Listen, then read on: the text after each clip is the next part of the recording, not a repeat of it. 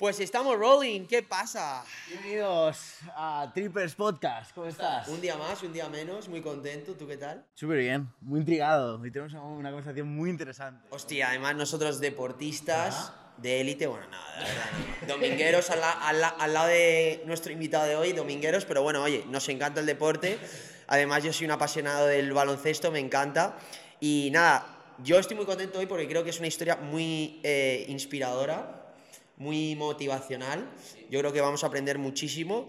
Eh, Asier de la Iglesia, hola, ¿cómo estás? Hola, muy buenas. ¿Todo bien? Bien, bien. Gracias por venir, lo primero. Gracias por venir. Ah, Yo creo que por primera vez hemos tenido que levantar un poquito el micrófono porque no te llegaba.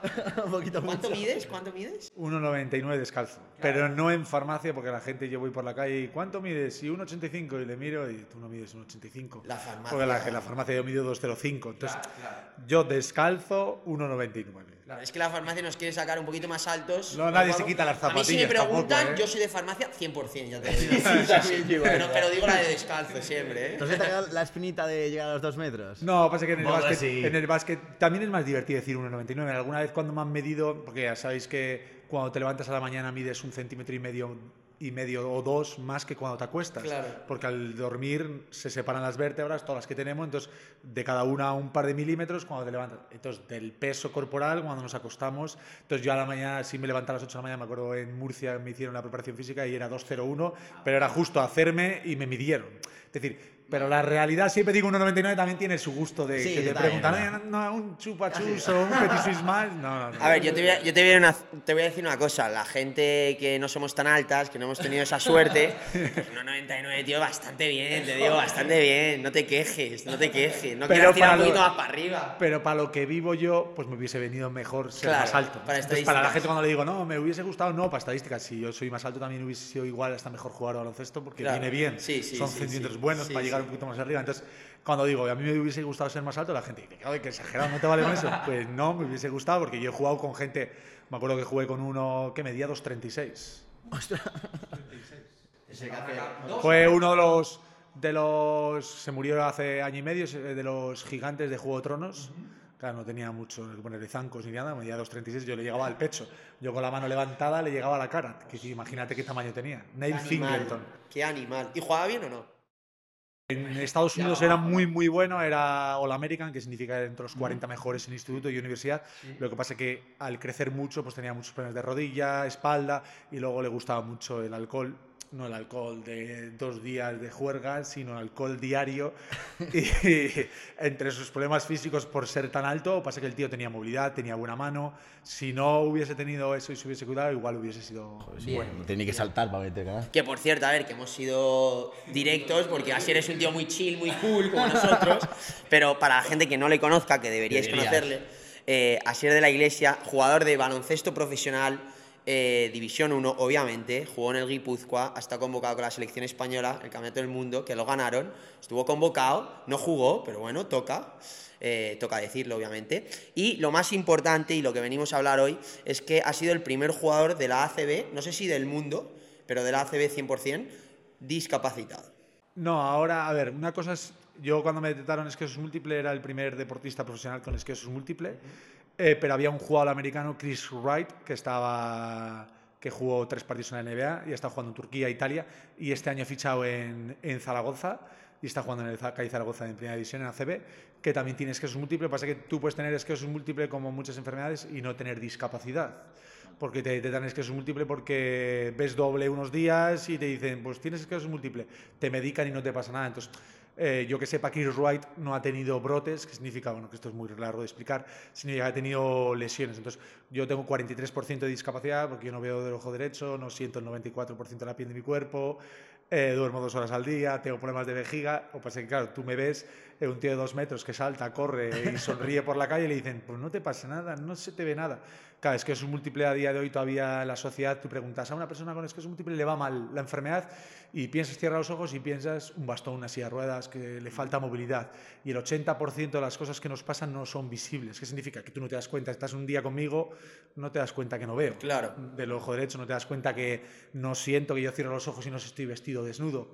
Todas esas cosas que me pasan a mí no se ven, pero eso no significa que no tenga problemas en el día a día. Entonces, la discapacidad en la sociedad, pensamos que yo estoy una tarde contigo y por falta de inteligencia, por movilidad, por algo que te pasa, me doy cuenta que tiene algo, tiene discapacidad. Y no es, re- no es verdad, la discapacidad no tiene por qué ser visible. Entonces, Vale. en la sociedad la lucha es esa. Tío, y, y la verdad es que leyendo un poco y preguntándote, o sea, a nivel, obviamente, lo más alto de- del baloncesto, jugando con una competitividad intre- tremenda, gente al más alto nivel, encima el baloncesto que es un deporte muy físico, que lo estábamos hablando antes, te diagnostican esclerosis múltiple a los 29 años. Sí.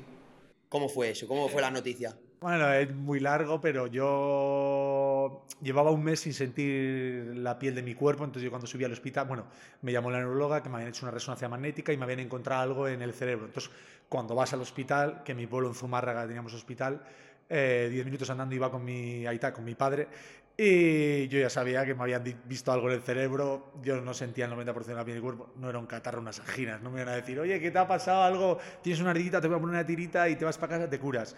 Cuando te encuentran en el cerebro sabes que es algo, entonces te dicen esclerosis múltiple y yo en ese momento pues no tenía ni idea lo que era.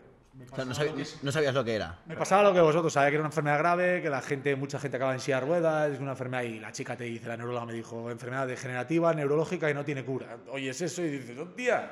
Entonces yo solo le dije, hostia, pues me viene muy mal ahora.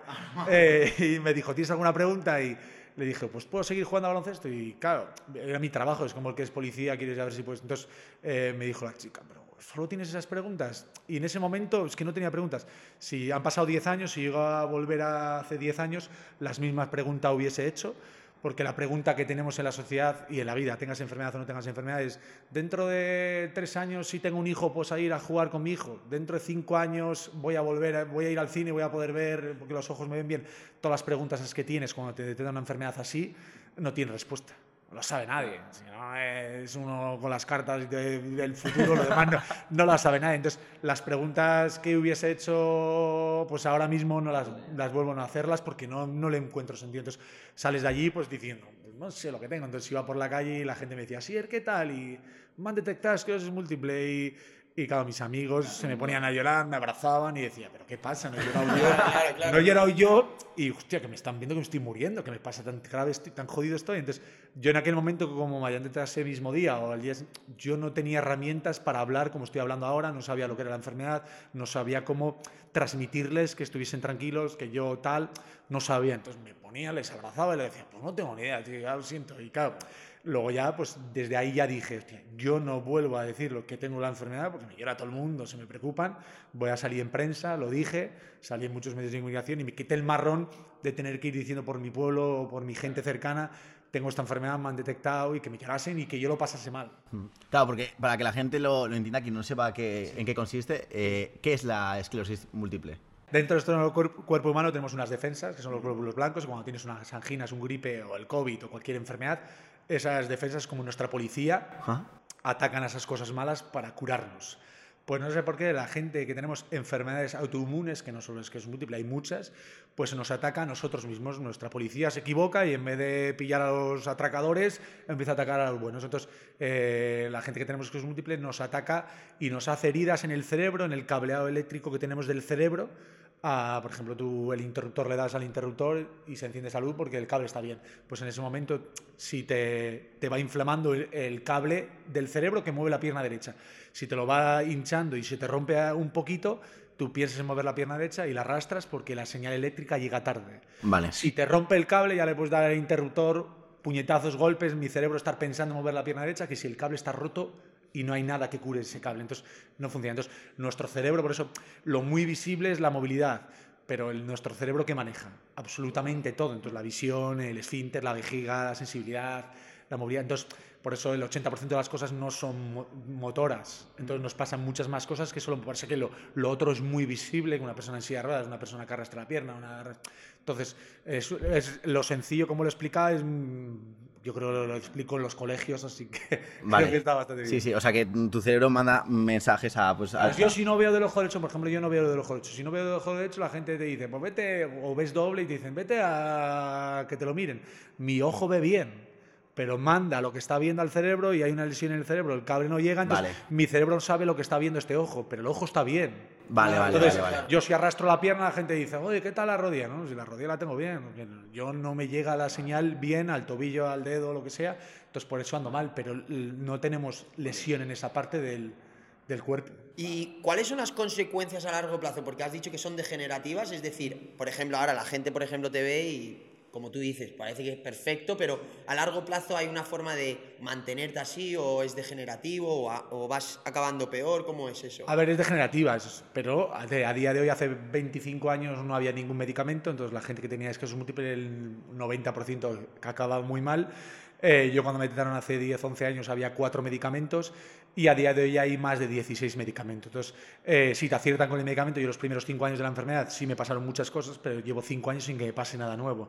Entonces te encuentran un medicamento que te funcione bien, por eso que haya muchos, pues cada uno tenemos una herramienta. A ver, eh, la esquesos múltiple es la enfermedad más investigada en el mundo y aunque sea egoístamente, yo me gustaría que fuese otra enfermedad, el cáncer, porque se muere la mayoría de la gente, pero para todo el mundo, eh, como empresario, tú investigas una enfermedad que te detectan entre los 20 y los 30 años y cada vez hay más chavales y chicas de 16, 17 años que detectan y hasta que te mueras te tienes que medicar una pasta, mil euros al mes. Entonces, eh, cualquier investigador farmacéutica que iba a investigar una enfermedad que te cura si te mueres, estás durante dos meses, te saco dinero egoístamente hablando, aunque sea Sí, salud. sí, no, sí, es así, es que eh, es así. pues una enfermedad como la nuestra, que hasta estás 50 años medicándote, 40 años medicándote, pues sale muy rentable. Entonces, es una enfermedad que, que para lo bueno, en los últimos 20 años está siendo bestial la investigación y cada vez hay medicamentos que funcionen. Llegará el día en el que el futuro que te, te tienes que sumir y te digan toda la vida te tienes que medicar, pero no te va a pasar nada. Ese es el futuro. Vale. Claro. ¿Y a- hasta qué punto ayudan estos, estos tratamientos o estos medicamentos? Pues siempre hay, como siempre, hay gente con los fármacos que siempre tiene su duda. Yo me acuerdo que fui al neurólogo, yo soy de medicarme poco, Ajá. pero cuando me tengo que medicar, me medico. No tengo ningún problema con medicamentos. Entonces yo le dije al neurólogo, si yo fuese tu hijo, ¿te medicaría, le medicarías mañana? Y me dijo, sí. Entonces luego ya, es el primer día cuando no tenía ni idea lo que era. Claro, porque tú te dan los papeles y tiene 10 hojas de efectos secundarios y una de las cosas buenas que te hace. Entonces, claro, empiezas a pensar, eh, eh, te medicas y tienes que ver en la siguiente hora si tienes taquicardias, vete al hospital. Otro que si te quedabas calvo, otro que si se habían muerto tres, ese mismo, tre- tres personas ese año. Uno de cada 10.000 se moría. Y digo, bueno, Sí, son de claro, 10.000, tiene- se mueren. Ponértelo, tiene que Entonces, ponértelo. claro, empiezas, ya, pero empiezas a dudar. Entonces, claro, Sí, sí, normal, normal. dices, hostia, me compensa, me va a funcionar bien porque no son medicamentos que te van a curar, son medicamentos que como mucho te va a paralizar la enfermedad. Entonces, te compensa los efectos secundarios encima que no me va a curar. Entonces, claro, llega ahí, pero luego ya, posterior, que voy a muchos congresos, estoy con muchos neurólogos, muchos médicos hablando, los datos estadísticos, que eso es lo bueno, la estadística de una persona con esqueso múltiple hace, eh, hace 10 años o lo que es ahora cuando detectan es abismal la discapacidad que se está perdiendo, que significa que estamos evolucionando. Entonces, el fármaco funciona. Otra cosa es que hay mucha gente que pues, no le compensa los efectos secundarios porque todos tienen y cada uno ya decide su, su camino. Todos son para eso, todos son para eh, relacionados obviamente con, con el cerebro. O sea, pero ¿y hay algún síntoma que no es posible eh, frenar o A ver, todos son, eh, hablando sin ser médicos, para que todo el Ajá. mundo se entere, te quitan, como nosotros mismos nos atacamos nosotros mismos, nos bajan las defensas para que nosotros no nos ataquen. Entonces lo que hacen es eh, cambiarte un poquito todo el sistema. Claro, Vale, no hay o sea, es general, no es, no es que una hay cosa ninguna- específica para la movilidad, otra para la no, visión. No, no, es todo no, no, general. no, es todo general. O Vale. te para todo o no te para nada. Por Vale. ejemplo, nos quejamos mucho en esqueso múltiple de la fatiga. La fatiga es casi de las cosas que peor tiene una persona con mi enfermedad, porque lo otro tenemos medicamentos, bueno, medicamento antiviralizar, pero la fatiga es un cansancio exagerado. Yo he hecho, soy deportista, he hecho juergas, me he levantado reventado, he hecho viajes de decir reventado, pero la fatiga es que son múltiples, no es un cansancio de correr un maratón o correr, no es un cansancio que yo hablo mucho, estoy todo el rato sonriendo y yo cuando tengo fatiga es que es múltiple, que me pasan casi todos los días, antes me pasaba poco, para todos los días, no quiero hablar, eh, no sonrío, estoy como paralizado, es como, le llaman como resaca, eh, como es lo del, cuando vienes de jet lag, eh, resaca y haber corrido una maratón. Es una mezcla de todo explosiva, de decir, me quiero morir. Hostia. Eso es bastante fastidiado porque cuando a la sociedad, a un amigo, tu pareja o cualquier persona le dices, eh, estoy fatiga, cansado, tengo fatiga es que es múltiple, todo el mundo decimos, yo también estaba cansado ayer, Ya, o no, me duele la cabeza, yo también, ver, ¿no? pero que esto no es lo mismo, me gustaría Claro. pasarme mi cuerpo un ratito a ti, Claro. pero es muy difícil empatizar con nosotros porque yo un día me levanté, me desperté a la mañana y estaba ciego. Entonces, ¿cómo tú empatizas con una persona? Tú no has estado ciego, lo que es vivir ciego, o tú no has eh, querido mover la pierna derecha que no se mueva. Sí, cuando te pincha la epidural, pero sabes que es durante esas horas, pero no decir, oye, que me puedo, porque cuando nos pasa estas cosas, tú te puedes quedar ciego y haces un tratamiento de cortisona para que eso, esa inflamación que tenemos no se rompa mucho el cable. Tú no sabes si te vas a quedar ciego para toda la vida, te va a dejar cuánta secuela te va a dejar o recuperas más o menos todo. Entonces yo un día pues no movía la pierna derecha y perdí el 95% de la pierna de la fuerza de la pierna derecha la perdí en un segundo. De estar tirando tiros con el segundo entrenador a caerme, me levanté, tiré, me caí y dije, hostia, esto es muy raro, esto no es. Entonces, eh, lo peor es la incertidumbre de decir, yo estoy hablando ahora, he venido andando, he venido en coche conduciendo y, y mañana igual no lo puedo pasar. Los primeros momentos de la enfermedad es como decir, "Uf, ¿cómo lo llevo esto? Luego cuando van pasando los años, pues todos vamos asumiendo que, que sin ninguna enfermedad también te pueden pasar cosas y que tienes que vivir y el día que te pasen las cosas, intenta asumirlas. Adelantarte a las situaciones malas no te sirve para nada. Hostia, y todo esto que estás diciendo, por ejemplo, lo de la fatiga o lo de la pierna derecha, llega un momento que, por ejemplo, hoy, que es que me ha venido a la cabeza, ¿tú controlas o gestionas esos momentos? O sea, a lo mejor te puede pasar ahora. Sí, sí, sí. sí. Te pasa de un segundo a otro, no es eh, me va doliendo la pierna, me va doliendo la pierna y dejo de moverla, no, sino que te pasa y dejas de moverla. Entonces, claro, eh, pero claro, hay mucha, lo que te digo, cuando te detectan la enfermedad, los primeros momentos la gente vive con eso, hostia, dejo de hacer cosas porque me va a pasar o porque eh, tengo ahí un- algo que me va a pasar y no puedes vivir así. Porque lo que te digo, yo tengo más probabilidad de que me pasen cosas, no significa, pero tú te puede pasar algo, ir en coche y mañana duele la, la barriga, vas al hospital y te encuentran un tumor. A ver, y no vamos viviendo, mi padre que tiene 70 años no vive viviendo, pues con 70 años, en los próximos 10 años me van a encontrar un tumor, me van a encontrar un cáncer, por mucha probabilidad. No vive levantándote todos los días así, aunque tenga mucha probabilidad que te pase. La vida tenemos que vivirla y el día que te van pasando las cosas, por ejemplo, yo salí del hospital, que la gente me decía, joder, es que todavía no la asumes, hasta los psicólogos me decían, ¿estás con una sonrisa? Y decía, joder, ¿tienes una sonrisa porque, tío, yo llevo un mes sin sentir las manos, sin sentir un beso en el moflete, sin sentir muchas cosas, pero tío, yo era feliz. Entonces, pero cuando me decían que igual era que no lo tenía asumido, pues decía, pues era verdad, el día que no lo asuma, pues llevo 11 años y sigo estando igual. Es decir, ¿por qué no me adelantando? Si del día del hospital salgo diciendo, no siento la piel de mi cuerpo, dentro de tres meses voy a estar viendo doble, dentro de un año voy a estar ciego un tiempo, eh, dentro de tres años me va a dar un brote en la pierna y no puedo mover la pierna derecha, eh, voy a dormir dos horas al día. Si el día del hospital pienso todo lo que me ha, lo que me ha pasado o lo que me puede pasar, el día, el día del hospital salgo llorando, eh, me quiero tirar por la ventana. Pero salí diciendo, no siento la piel de mi cuerpo. Asumo esto, no lo asumo, pido ayuda, no pido ayuda, porque lo llevo bien. Dejo de ver, recupero la vista del ojo izquierdo. ¿Necesito ayuda? Pues voy. ¿Necesito ayuda? Tal. Pero adelantarnos a las situaciones eh, es una cosa que yo lo hago sin querer, pero creo que me ha venido bien. Pero y una pregunta, eh, ¿estos síntomas cuánto tiempo duran? Por ejemplo, si tú pierdes la, la visión, ¿cuánto dura esa, esa pérdida de visión? ¿O no se sabe o depende un poco del día? A ver, las lesiones cerebrales, sea de, es que es un múltiple, sea de un accidente de coche, tienes sus seis meses más o menos de una evolución, de una recuperación. Entonces, un accidente de coche, te pegas un golpe en la cabeza y que hay mucha gente que se queda en silla de ruedas y luego va recuperando o no, deja de hablar. Hay gente que no sabe ni hablar su idioma. Yo- una amiga mía le operaron de un tumor en la cabeza, eh, sabía euskera, castellano e inglés y se despertó y solo sabía hablar inglés después de, la operación del tumor. Te quiere decir, luego tienes un tiempo de recuperación del... No es como una herida de la piel que se recupera 100%, que no es una herida muy grande, pero en el cerebro las lesiones se recuperan de diferente manera y se recuperan eh, menos. Entonces, eh, con la cortisona, que es el antiinflamatorio, lo que haces es desinflamar esa parte lo antes posible para que no haya, es como una goma, las tiras, las tiras, las tiras, se va hinchando y se va rompiendo. Si Vale. te la quitas antes de que se rompa un pedacito, igual no tienes ninguna secuela. Vale, vale, vale. Pero ¿y cómo de frecuentes son estos síntomas? No, yo por ejemplo de los primeros años, cinco años, me pasaron, tuve cuatro o cinco brotes y los cinco años que llevo ahora no me ha pasado ningún brote. Brote significa lesión nueva o una cosa que he perdido, una habilidad que he perdido. Yo tengo 18 lesiones en el cerebro, pero como sabéis, o todo el mundo sabe, aunque ya de películas, sabéis que todo lo que tenemos en el cerebro no lo manejamos, hay una parte que no sabemos. Entonces tú puedes tener una lesión en el cerebro y te dicen, joder, te han salido tres lesiones nuevas. Eh, y yo no he notado que me ha pasado nada Claro. porque esa parte del cerebro no la, no la usamos. Entonces, pero significa que el medicamento no está funcionando bien Entonces nos hacen resonancias para ver si tienes lesiones, aunque tú no te dado cuenta de, de que algo de mi cuerpo falla. O sea, tú llevas cinco años sin cambiar el medicamento. Eso es. Llevo cinco años con medicamentos. Los primeros cinco años estuve con cinco medicamentos, que eso era muy raro, porque los medicamentos no es como una aspirina o un ibuprofeno, no puedes ir cambiándolos. Son medicamentos que tu cuerpo le- se tiene que aclimatar, son muy fuertes, efectos secundarios, entonces no es normal cambiarlos muy a menudo. Pero a mí me cambiaron, luego tuve un problema de que era en el 2013, había recortes en sanidad, eh, luché por un medicamento que no me daban en Osakidecha, que es sanidad en Euskadi, luché por eso, tuve tribunal médico, bueno, una historia. Pero bueno, estuve ahí.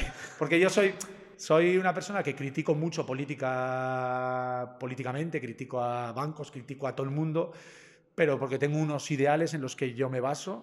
Y, por ejemplo, en aquel momento yo podía haber cogido ese medicamento porque a mí sí me lo daban, pero no se lo daban a nadie. Y yo dije, mi familia me decía, pero cógelo. Y luego tuve el problema de que por no cogerlo, eh, no me lo dieron. Me tuve que medicar otro que mi médico decía, este no te va a funcionar bien, y perdí 18 kilos en un mes, tuve casi un fallo O sea, cuando hepático. lo quisiste coger ya no podías. No, sí lo podía haber cogido, pero no quise. No quería, porque yo no quiero cogerlo. eh, yo, si voy a llamar a mi neuróloga y le digo, así es que tengo cita dentro de seis meses, pero me quieres coger ahora, a mí seguramente, aunque suene muy feo, Te pues me cogen hoy. Pero yo eso no me gusta hacerlo, porque yo me adelanto y cuando yo sí soy y necesito ir a un sitio, no me gusta que se adelante otro que no tiene cita. Claro. Entonces yo intento en mi vida hacer lo que considero que me gusta que hagan a mí. Entonces en aquel momento era como una lucha que si yo lo cogía, luego iba a luchar en prensa, en todos los sitios que estaban recortando por un medicamento. Porque los medicamentos recortan porque un político tiene que recortar un dinero y hace, pues voy a recortar de aquí, aquí, aquí, aquí, pero no saben que por esos recortes, durante el tiempo que yo estuve, pues a dos chicas que conocía les dieron brotes y una era eh, eh, profesora y tuvo que jubilarse con 32 años. Ya no jubilarse y tenemos que pagar una pensión hasta que se jubila. Entonces, por ahorrarnos un medicamento, 50 años de una pensión es bastante más caro que ese medicamento. Pero en aquel momento los políticos tienen cuatro años o tres o lo que le quede, tienen que cerrar el presupuesto y les da igual que esos recortes que muchas veces hay en sitios son caros para la sociedad, para nosotros, para nuestros impuestos que va a tener que pagar esa Claro. persona. Entonces, y ya estoy hablando encima solo económicamente, no como sociedad, como persona que no se merece esa chica que con treinta y pico años ya vaya con dos, con dos bastones y Sí, sí, lleve pañal Claro.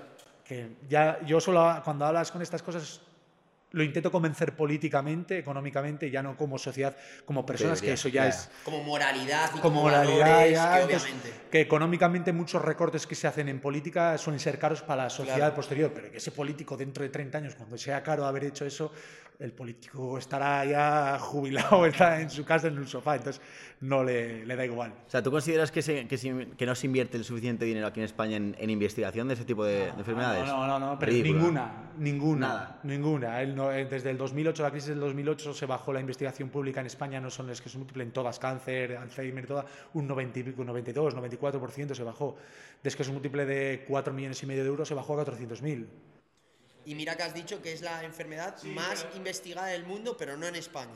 No, no, no. Sí es en el mundo, pero lo que se investiga es las empresas privadas. Novartis, Bayer, Merck, las farmacéuticas privadas. Es como decir, eh, España no investiga en hacer ruedas buenas para la nieve, pero Dunlop, todo, eso sí invierte. Entonces, en este caso, lo que invierten, los que invierten dinero, están invirtiendo son las farmacéuticas privadas porque son los que ganan dinero. Entonces, están haciendo una labor que para mí, yo, la gente critica las farmacéuticas, pero yo en mi labor es una empresa privada que quiere ganar dinero, investiga, invierte dinero y nos saca unos fármacos y en muchos casos está curando a mucha gente. Otra cosa es que políticamente tenemos que investigar públicamente para que esos fármacos también sean más baratos y consigamos fármacos que sean de España, sean de. ¿Y por qué crees que no, no investigan? Porque, o sea, estás diciendo, al final yo creo que el sector público o gestionar un país es como gestionar una empresa en cierta medida. Pero es mucho más difícil, yo creo. Pero al final, lo que tú has dicho, o sea, este tipo de enfermedad es muy rentable porque están sacando fármacos que, que son muy caros. Entonces, ¿por qué el gobierno no lo hace? ¿O por qué el sector público, la sanidad pública, no, no quiere investigar esto? A ver, el tema de la... Esto es muy largo de contarte. Quiero decir que los investigadores públicos en España, y por ejemplo en Esqueso Múltiple, 27 centros, tienen una idea. Esto lo estoy hablando sin ser investigador y hablando de lo que yo sé, que seguramente hay algún dato que, que- que se me pierde y diga que un investigador me diga, aunque conozca a muchos, me diga, sí, esto no es exacto.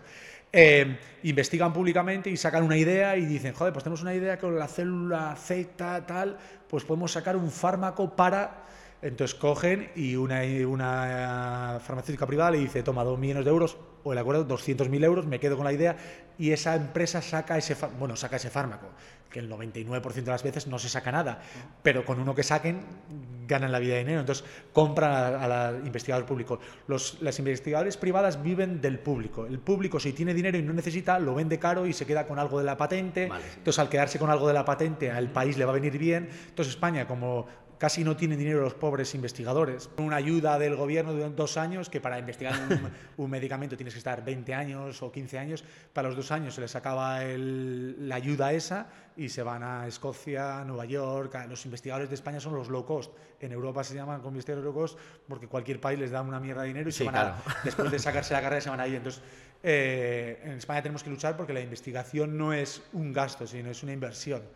Al final eso está clarísimo. Pero bueno, eso lo tienen que ver. Yo me he reunido con muchos políticos y, a ver, lo hablas y todo el mundo lo entiende. Lo que pasa es que los políticos no manejan todo tampoco. Claro. Es que son muchas cosas. Por eso digo que es más difícil que una empresa, un país. Por eso los países muy pequeños, claro. por eso los países muy pequeños como Mónaco, como Andorra, como Liechtenstein, como Suiza, países muy pequeños, son más fáciles yo creo de gestionar porque son países más pequeños. Un país muy grande es muy difícil. de Y es que es una empresa, pero estás manejando una empresa durante cuatro años. No es que digas, monto una empresa y ya está. Y, Y que no todo es tuya. largo plazo. Y que no es que es ni tuya. la vas a tener. Vas a estar como de CEO durante cuatro años. Y luego, si no les gusta lo que has hecho en el corto plazo. A mí me gusta mucho la largan. política, pero no me metería porque es un marrón. Es duro, porque eh. tomes la decisión que tomes, Te va a siempre va a haber gente que, no está de acuerdo. Entonces, es una cosa muy. Pero a mí me gusta. Y aparte de la, de la investigación, ¿qué tipo de ayuda reciben eh, la gente que se le diagnostica este tipo de enfermedades? Ninguna. Nada. Nada, cero. O sea, tú el tratamiento te lo tienes que pagar de tu bolsillo. No, no, no, eso sí, eso sí. Vale, eso, eso- sí, eso sí, refiero. eso sí.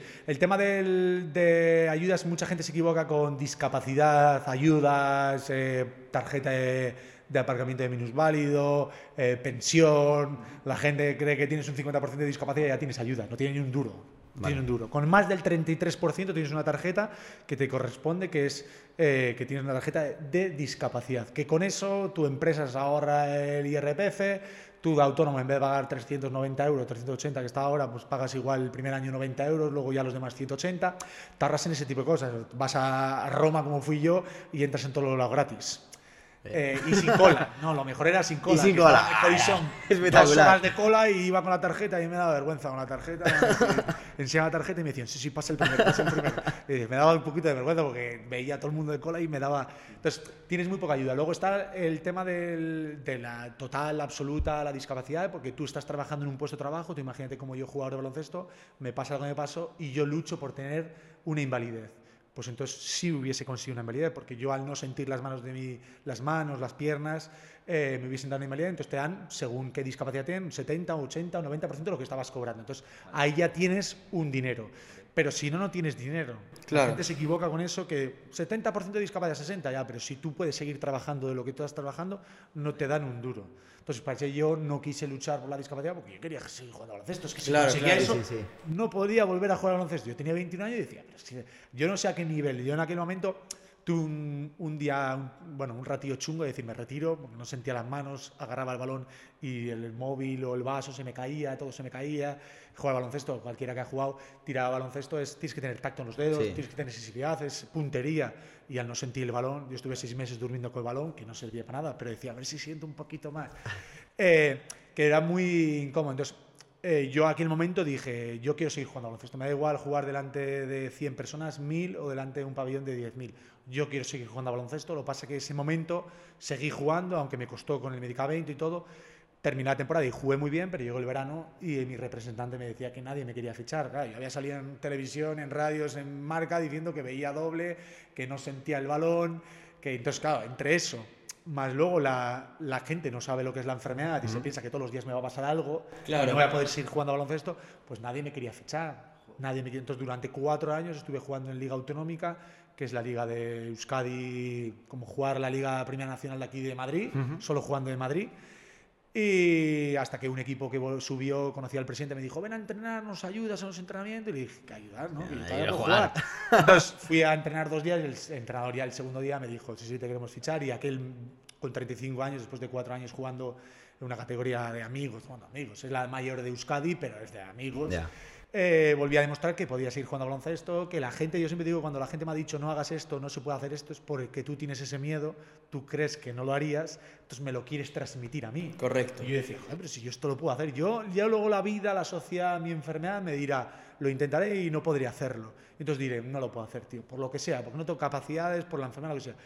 Pero déjame intentarlo. Entonces yo en mi vida siempre he intentado las cosas. Entonces volví a jugar, pues eso fue cuando fiché en ACB, jugué en ACB, que al final era el primer jugador con discapacidad jugando en deportes sin discapacidad, lo de ACB, pues bueno, todo lo pasé. Yo siempre digo que ahí fue un boom para la esclerosis múltiple, que siempre digo que había salido en Marca, había salido en La Sexta, Antena 3, en muchas revistas, en muchos periódicos, pero no había salido en El Pronto y en el Ola.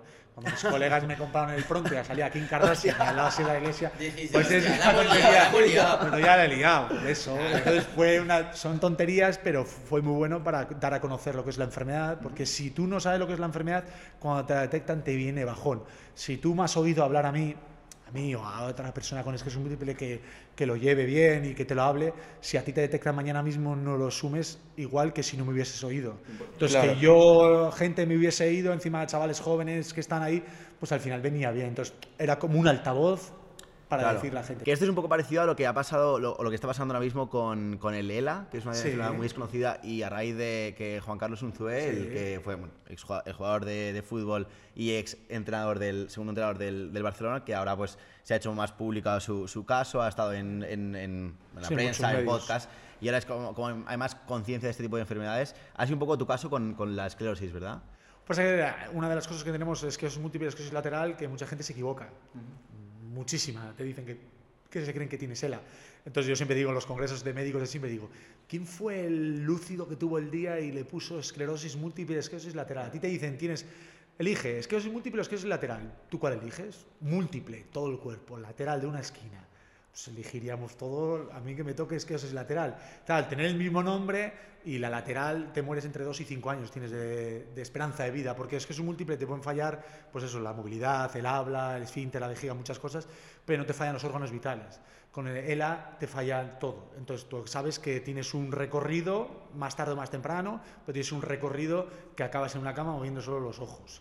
Entonces, claro, y tu cerebro está perfecto, intacto. Entonces, tú estás en una cama mo- viendo a todo el mundo, entonces llega un momento en el que es... eh, Y encima es una enfermedad tan cruel, para mí es la enfermedad peor del mundo, eh, que no tiene ningún medicamento y en, en España, bueno, esto es muy largo de contar también, pero que hacemos la eutanasia, mucha gente con él, porque si tú no tienes dinero no te hacen ni la traqueotomía y acabas muriendo. Entonces, eh, no estamos de acuerdo muchas veces de la gente de la eutanasia y luego hacemos la eutanasia a gente porque no tiene dinero. Entonces, en la ELA, si tú no tienes unos 60.000 euros al año que te sobren de lo que tienes que gastar en tus gastos, eh, no puedes vivir. Claro. Por eso, te preguntaba, una- por eso te preguntaba antes lo de, lo, de, lo de las ayudas, porque personalmente hay un caso pues, en mi entorno que de, de, de ELA, lamentablemente, y yo no bueno, lo había oído la enfermedad, pero claro, o sea, es que no te puedes ni imaginar lo duro que es tanto para el, el- el que lo sufre como para las familias. Y claro, yo me he quedado in- o sea, loco de saber que no hay nada de ayudas, porque claro, al no haber tratamiento tampoco, pero claro, es que tampoco dan ayudas para que las familias puedan llevar económicamente eso. Y de hecho, Juan Carlos Unzué en, en The Wild Project con, Sí, con sí. Jordi Wild decía que es una enfermedad muy cruel porque encima hay muchos de ellos que, que eligen morir porque no tienen los recursos económicos necesarios como para llevarlo bien y entonces eh, casi elige morirse por no eh, como afectar a sus familias económicamente. Sí, sí, no, es así, pero yo hice con un ZUE una conferencia y, joder, es que todo lo que cuenta, yo lo he dicho tantas veces, que ahora un ZUE lo bueno es que encima un ZUE está luchando por algo que él no le pasa nada, porque no tiene problema económico de pagarse las cosas, entonces él está luchando por los demás. Entonces, eh, en Esclerosis múltiple pasa lo mismo, ¿no? Tienes tu medicamento aceptado y tu medicamento si te lo pagan, en el no hay, entonces no te lo pagan, pero no te pagan mucha gente con esclerosis múltiple, está en silla de ruedas y tiene falta de movilidad o tiene problemas de memoria, pero no te pagan, eh, el gobierno no te paga ni neuro, ni, eh, fisioterapia, logopeda, psicología, que debería de estar. Lo que pasa es que meterlo todo eso en sanidad pública costaría, 100 millones de euros y dar 100.000 euros a la Asociación de Madrid, dar 100.000 euros a la de Vizcaya, dar a, pues sale mucho más barato para el gobierno. Entonces, pero ¿quién paga luego los tratamientos? Porque fisioterapia cuesta 30 euros, luego peda cuesta 30, tal, y lo que dices tú, no tienes dinero.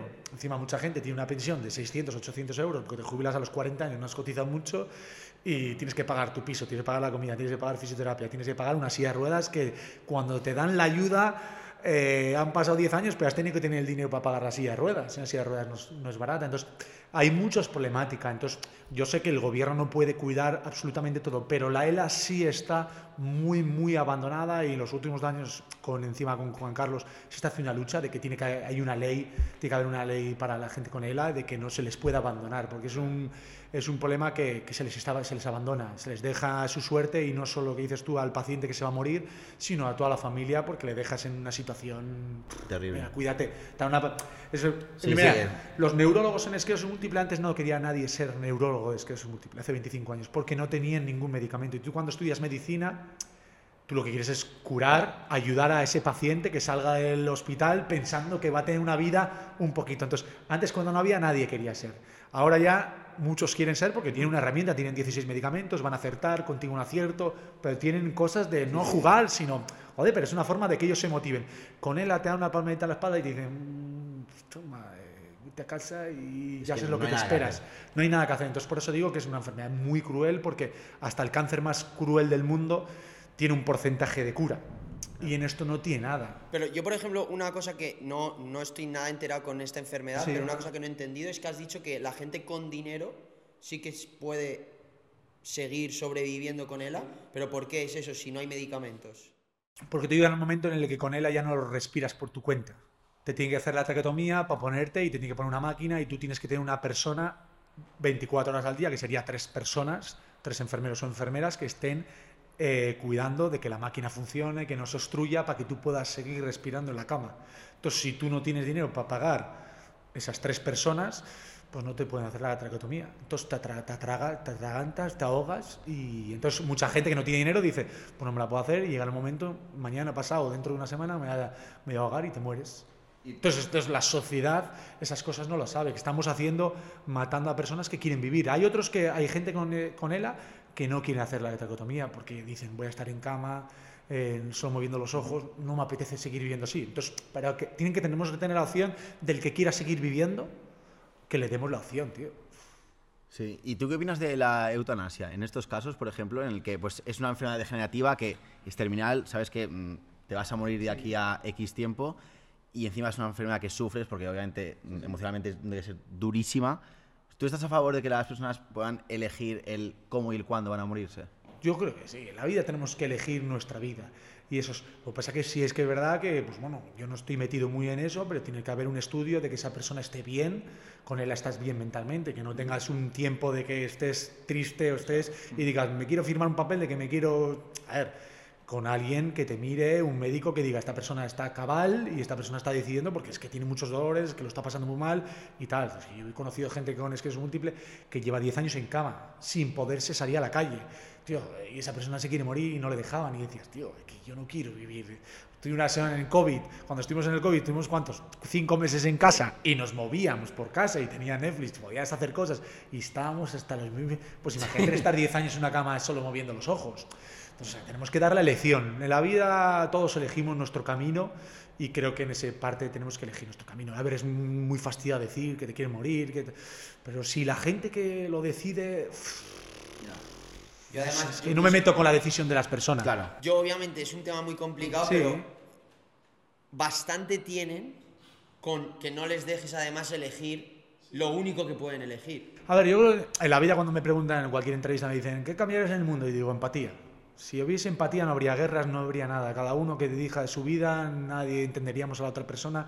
La empatía lo más. Entonces en ese momento una persona que le ves que está fastidiado, que está en muchos dolores, que no tiene solución, porque en la no tienes ninguna solución, no hay un medicamento que te... Igual tienes un 3% de salvarte, ¿no? Es que no tienes ninguno. Tío, tenemos que tener empatía con esa persona y dejarle descansar en paz.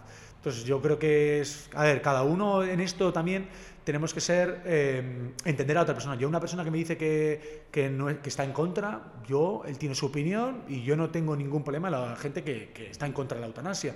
Yo estoy a favor, cada tú estás en una persona está en contra y cada uno lo hablamos. Temas que tenemos que llegar a acuerdos para que esas personas no sufran lo más posible. Al final. Totalmente. Y yo, que- yo te quería preguntar, quería hablar un poco de, del tema de enfermedades, la importancia de la, de la actitud. Porque tú has dicho muchas veces que estás siempre moviéndote, sonriendo. ¿Cómo, crees, cómo de, impor- de importante crees que es eh, afrontar una, una enfermedad con actitud? Y si eso va a ayudar a, a que no solo que la hayas mejor, sino que tengas más probabil- probabilidades de, de curarte. A ver, eh, a ver, no hay datos estadísticos ni te puedo decir. No, no, es tu- yo, tu opinión. es mi opinión personal, mi opinión Total. personal, que todo en la vida con una sonrisa se lleva mejor. Tienes un examen mañana, estar estresado te va a servir de algo, pues sonríe, estudia, pues sonriendo, pasando bien. Entonces, en la vida, en una enfermedad, pues lo mismo. Yo siempre digo que, por ejemplo, cuando detectan una enfermedad, siempre te dicen, tienes que empezar a hacer deporte, a la gente de hacer deporte, hacer deporte. Y yo estoy en contra. ¿Por qué? Eh, yo digo que la gente tiene que hacer lo que le gusta. Porque Vale. hay una persona que detecta una enfermedad, mi hermano, a meter a mi hermana aquí, que no le gusta hacer deporte. No le gusta, no y le le detectan una enfermedad y le dicen así, "Da- Daniel, tienes que hacer deporte, tienes que hacer deporte. Tío, es que no, le va, no va a disfrutar, va a tener que hacer deporte porque le han dicho que tiene que hacer deporte. ¿Qué te gusta a ti? Bailar, pintar, dibujar, jugar a la play. Hay otra cosa es que tú tienes que estar en tu peso, cuidarte alimenta la alimentación para estar en tu peso, porque eso sí te viene bien. Pero tienes que hacer cosas que te gusten en la vida, tío. Yo juego, hago deporte porque me encanta y no necesito que me obliguen. Pero a mí me llegan a decir, "Por- tienes, tienes el que es un múltiple, tienes que bailar todos los días salsa, tango o tú cualquier... bailas, tú bailas Yo voy a bailar ni leche. o sea, odio bailar. Bueno, odio bailar, es que no bailo. Entonces, si me llegan a decir que tengo que bailar para... Y digo, pues qué, si mira, lo de mi frase no expresa que la tormenta, aprende a bailar bajo la lluvia, que es mi proyecto. Eso te Yo cuando doné los 100.000 euros decía, voy a bailar, voy a bailar. Y hice un truco penoso, que es la única vez que, que se puede reconocer que he hecho algo que no estoy muy contento de hacer, porque yo tenía un cheque con los 100.000 euros en casa, eh, pero que había dicho que cuando donase los 100.000 euros con la venta de las pulseras, iba a bailar bajo la lluvia. Entonces, claro, yo bailar, entonces me detectaron COVID eh, cuando empezamos la historia y me ingresaron en el hospital y estuve siete días, ocho días en el hospital, me bajaron a casa y era cuando te tenían que encerrar en casa durante mucho tiempo, porque todavía tosía, en aquel momento no se sabía, decían, mientras que tose todavía eres contagioso. Estuve 50 días encerrado en una habitación de 11 metros cuadrados en mi casa. Entonces dije, hostia, esta es la buena, tío. Si digo que tengo el cheque y lo anuncio en las redes sociales y todo, yo no puedo bailar con lluvia en la habitación. Entonces los- lo anuncié, vino prensa a- eh, desde la calle, salí a la ventana a enseñar el cheque de que había donado los 100.000 euros y a la gente se le ha olvidado y no he bailado.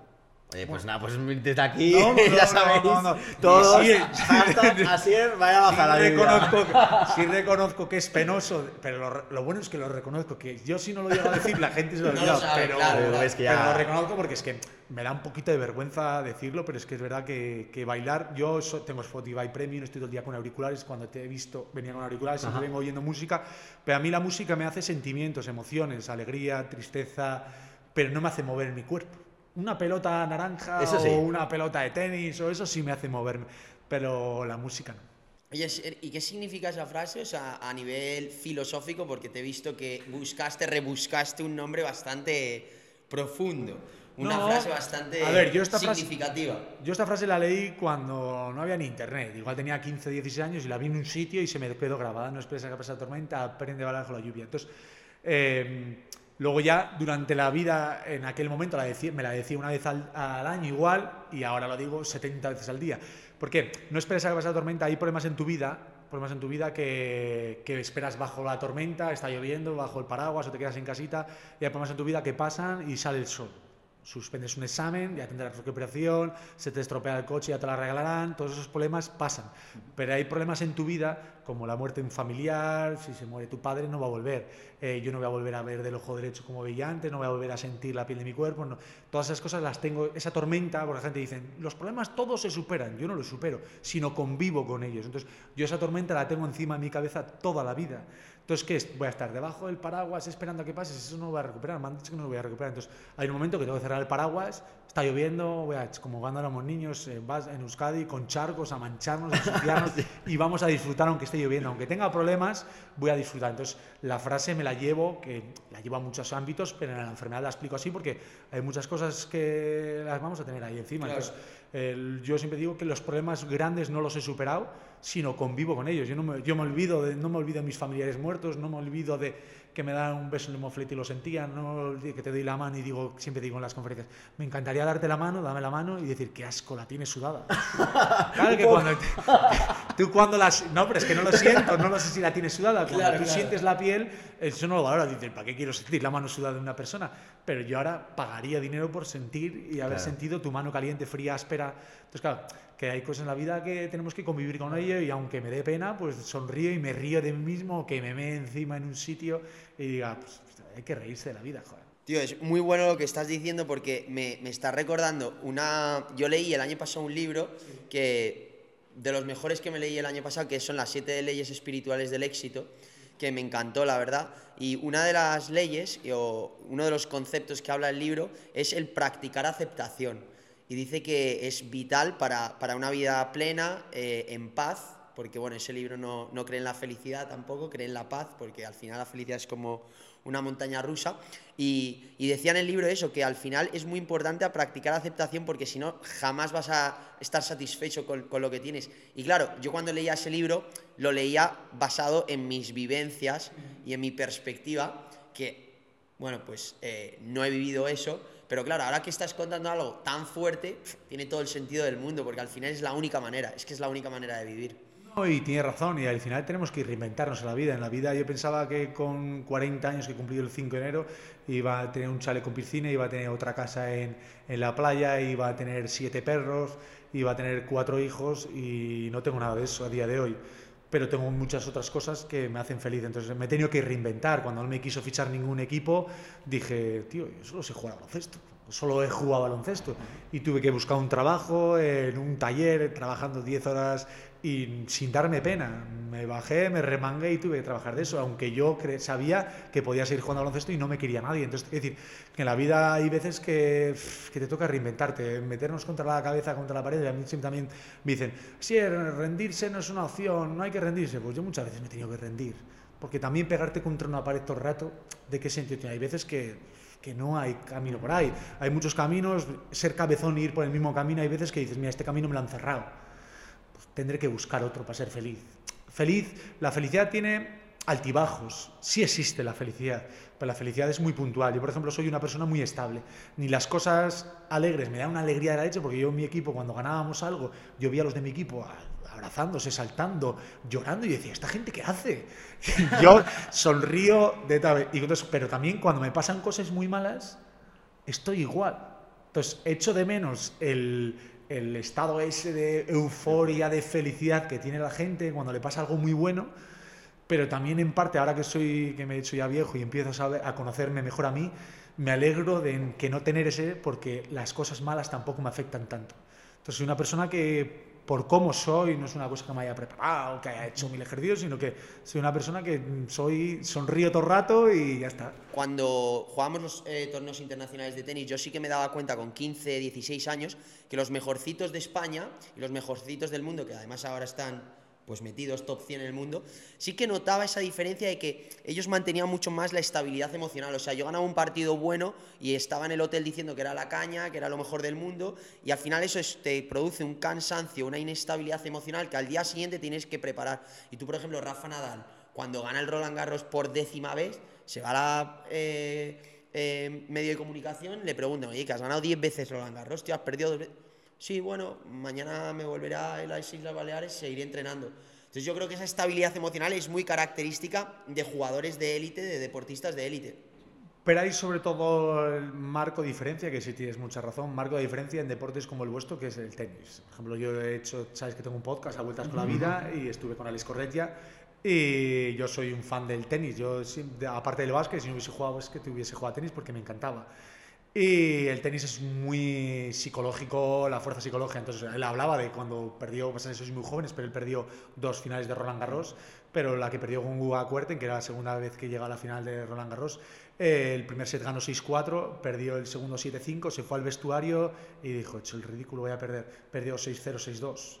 Y que yo le decía, hostia, ahora día- a día de hoy, si llega a tener redes en España, hay redes sociales en aquella época, pierdes, después de ganar el primer set, pierdes 7-5, 6-0, 6-2 o 6-2, 6-0 y te cae, te has dejado llevar, eres un manta y sobre todo el tenis, que el tenis psicológicamente es muy duro, que al final yo cuando juego a tenis con mis amigos, yo me doy cuenta que el tenis es, yo por ejemplo me puedo justificar, tengo un mal día, me cambia el entrenador y ganamos porque yo, mi suplente juega mejor, eh, nos ayudamos, yo bloqueo para que el otro meta una ganasta, nos ayudamos, puedes tener un mal día y ganar el partido y jugar bien.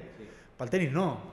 Tenis No, no, no. no, puedes tener un mal día. Entonces, por ejemplo, lo de Rafa Nadal, todo esto que estén tun, tun, tun, tantos años psicológicamente, por eso hay que ver los datos psicológicamente, cuánta gente ha tenido depresión, cuánta gente está con psiquiatra, por eso cuando salió pues Valverde, que estuvo en psiquiatra después de ganar el Mundial, eh, Iniesta, que también salió diciendo Sí, que, sí. que después de ganar el sextete estuvo con psiquiatra, psicólogo, toda esa lucha que tiene un deportista de estar todos los días al 100%, que no puedes estar al 40%, Nadal igual en primera ronda, pues al 50 le gana al 100 del mundo. Hace, ahora igual ya no, pero hace Claro. seis años Sí, ganaba. sí. Pero tienes, tienes, pero es pum, pum, pum. Entonces el deportista tiene que ser muy estable, confiar mucho en ti mismo, porque el deporte es confiar, porque tú cuando entrenas, muchas veces tú fallas seis tiros y ahí la diferencia básquet. Fallas seis tiros o tú eh, drive, fallas y el séptimo dices, es que esto lo hago bien, ¿por qué estoy fallando? Claro. ya empiezas a dudar, esto lo estoy haciendo mal. Pero si ayer estuviste entrenando seis veces y lo echabas bien. Entonces ahí el deportista es el que confía en él mismo, sin ser un flipado, confía en él mismo porque esto es un trabajo que hago todos los días y esto lo sé hacer, y confía y dice, este lo voy a tirar bien, y confía. Y los deportistas que no somos tan buenos empezamos a dudar. Después de fallar seis tiros, a mí me dan un balón y digo, este no me lo quiero tirar. Toma, toma, te, tiro otro. Entonces, pero los buenos, buenos, Michael Jordan tiraba, tiraba, un día tenía malo, fallaba 0 de 10 y decía, el último balón me lo quiero tirar yo porque yo sé que esto lo meto, aunque tenga mal día. Entonces, el, el tenis me parece psicológicamente bestial. Sí, es muy duro, es muy duro. Baloncesto diferente. Hablando un poquito de deportes ahora, sí, vamos un poquito a de entrar deportes el tema, que yo soy aficionado al baloncesto, me encanta, eh, y además tengo muchas discusiones con amigos porque yo que he vivido muchos años en Nueva York, en Estados Unidos, pues claro, mis amigos les encanta la NBA. Y obviamente, a ver, es la mejor liga del mundo, pero a mí me gusta más la ACB, coño. Me tiro más para casa. ¿Cómo fue? O sea, cuéntanos un poquito la historia. ¿Dónde estabas? ¿En qué equipo estabas jugando cuando te diagnosticaron eh, eh, esclerosis múltiple? Eh, ¿Cómo fue ese momento? A ver, yo estaba jugando en un equipo que de Guipúzcoa y pues un- lo que digo, un día fui a casa y sentí que el dedo gordo de la mano derecha tenía dormido, no me di cuenta, al cabo de las dos horas tenía todo el brazo derecho, empiezas a ver que es algo un poquito raro, pero vas a entrenar, entrenas, aunque sea raro, al cabo del día siguiente ya se me duerme el brazo derecho, toda la espalda y a los tres días ya a las 5 de la mañana me levanto, apoyo los pies en el suelo y no sabía si tenía pies o no tenía pies. Entonces ya el médico me mandaba pues, toda la historia de eso. Entonces, claro, eh, cuando me detectaron fue el jugar a baloncesto sin sentir el balón. Eh, tú cuando juegas bien a baloncesto, tú tiras y sabes que el balón va dentro. Porque tú ya tienes sensaciones. Fallas muy pocas. Cuando sueltas el balón, tú sabes si la vas a meter o no la vas a meter. Entonces, claro, yo empecé a tirar y decía, ¿a dónde va? Que ha tirado millones de tiros. Entonces, la gente decía, ¿pero cómo puedes seguir tirando sin sentir el balón? Claro, tuve que limitar. Yo antes tiraba mucho trasbote, hacía reversos y ahora lo único que empecé a hacer era, empecé a aclimatar, con 29 años tuve que aprender qué cosas podía hacer y qué cosas no. Entonces, rebote ofensivo, jugar por el fondo y los balones que me pasaban, doblados, tirarlos, pero ni botar el balón ni nada. Entonces, claro, el problema que tengo es que las entrevistas decía que no veía, que no votaba, entonces la gente me defendía porque sabían que no iba a hacer cosas. Luego empecé a, a ir, pero lo más difícil que tuve yo fue la aclimatación de qué cosas podía hacer y qué no. Tú cuando vas cumpliendo años como deportista, Rafa Nadal a los primeros años jugaba a desgastar al otro jugador, a partidos a cinco horas a desgastarlo. Luego fue cambiando a jugar un poquito más rápido, a menos golpes. Pero vas aclimatándote poco a poco porque vas cumpliendo, te van saliendo arrugas en tu cara, vas perdiendo velocidad poco a poco. Claro, yo fue de un momento a otro a decir, no puedo jugar como jugaba antes, de un segundo a otro. Claro, yo tuve que aclimatarme mucho y fue para mí que lo hice sin querer y ahora han pasado 10 años y digo, usted tuve un mérito de la leche porque, eh, tío, no agarraba el balón y no lo sentía, se me caía, luego estuve partidos viendo doble, que significa que yo cuando giraba la cabeza, un ojo veía bien, el otro veía, pero mi cerebro no le llegaba la señal y hasta que centraba, entonces al base de mi equipo de escolta les decía, no me pases si giro la cabeza, espérate a que me centre un ratito. la-". Entonces jugar así, imagínate, que no se lo decía el entrenador porque si no, no jugaba. Entonces, eh, toda, tuve una transición de acostumbrarme a cómo estaba y seguir jugando. Y, Y esto fue un año. Sí, el primer luego- año. El primer año, porque luego ya. Luego ya no me quiso fichar. Claro, nadie, por ¿eh? eso. Entonces fue el primer año que encima de la fase de ascenso a LEP, que es como segunda de fútbol, segunda, pues fui el mejor jugador en, en Plasencia en la fase de ascenso, pero claro, al final yo también criticaba a los clubes que no me fichaban, criticar en mi entorno, Sí, sí. pero yo también en parte lo entendía. Al final eh, fue fastidiado. Pasa que luego también hubo la historia que un equipo francés al posteriori me quiso fichar y cuando le dije por teléfono, es que tengo, es que es múltiple, ah, pues no te queremos fichar. Me empezaron a. Hostia. eh, bueno, que fue una historia también larga después de haber jugado en ACB. Entonces, cuando subió otro equipo, me quiso fichar. Entonces, ya cuando fiché, hice unos récords que no habían hecho. Después de cuatro años, lo que os he contado antes, que estuve cuatro años jugando en la Autonómica. Entonces, ya al hacer esos récords, ya el equipo de ACB me dijo, hostia, pues vente, ficha con nosotros. Y fue la historia. Entonces, cuando fiché allí, ya le dije a la, jefa de prensa, sí, esto va a ser un boom de la leche. Porque mi historia no solo encajaba en deporte, encajaba en deporte, sociedad, salud, porque es un deportista, no sé qué. Entonces yo me acuerdo que esa semana la del fichaje, yo salí del entrenamiento, dos horas después del entrenamiento y la rueda de prensa, y tenía 294 llamadas, y todo eran extensiones. Yo me levantaba, esa semana me levantaba a las 6 de la mañana a salir en cadena 100, esos programas de, de la mañana de los de música, y me acostaba a la 1 de la mañana eh, hablando en el de los de deporte. Entonces yo hice, el dato fue, no sé si fueron 800 y pico entrevistas en una semana, ¿por qué también? 800 porque Grupo Vocento hacías una y Grupo Vocento tiene 20 periódicos. Pero bueno, que igual hice 150 entrevistas en una semana. Joder, es increíble que tan- has hecho tantas entrevistas y antes de empezar nos has dicho que esta era la, era la que más ilusión te hacía. ¿eh? Es curioso. No, ¿eh? es di- diferente. Nunca he, yo he grabado muchas de radio, he grabado televisión, he grabado prensa, he grabado todo, pero nunca había hecho un podcast con imagen también. Ah, ¿no? No Claro. lo había hecho nunca.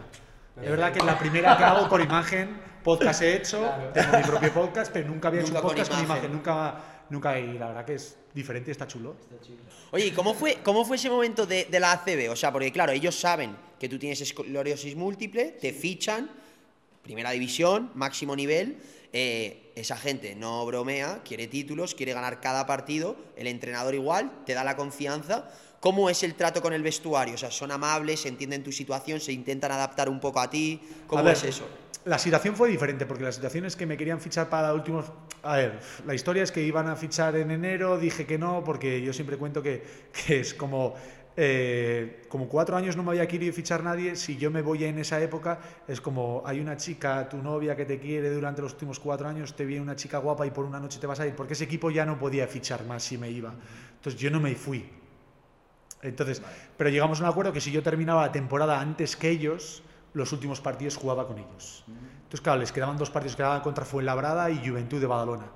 Entonces, eh, yo fiché, pero les dije que solo iba a jugar un partido. Porque, a ver, no me parecía correcto quitarle el protagonismo al club, que se habían salvado, habían jugado muy bien y, y no quería quitarlo. Entonces, yo solo jugué un partido eh, con el equipo porque yo no quería. Yo jugaba en mi carrera deportiva, he jugado muchos amistosos contra equipos ACB, he jugado contra Rudy Fernández, contra Margasol, he jugado contra toda la gente que está en la televisión, lo que tú dices, al jugar al tenis, Claro. pues luego los ves en la tele y dices que no he llegado ahí. Pero yo he jugado con ellos cuando ya eran adultos. Pero mi objetivo, sobre todo en aquel momento, ya con lo que había pasado, ya no era como jugador de baloncesto. Era como algo, lo que os he dicho, de un altavoz para la gente con una enfermedad, de que cuando te dan una enfermedad tienes que seguir luchando por tus sueños, no tienes que echarte para atrás y seguir para adelante. Entonces, yo cuando llegué allí, pues era la situación del tío con esclerosis múltiple, el enfermo, cuántas veces me han dicho, mira, el enfermo este, me han llamado muchas veces. Y lo hacen, no, lo hacen, no los jugadores, sino en la calle también.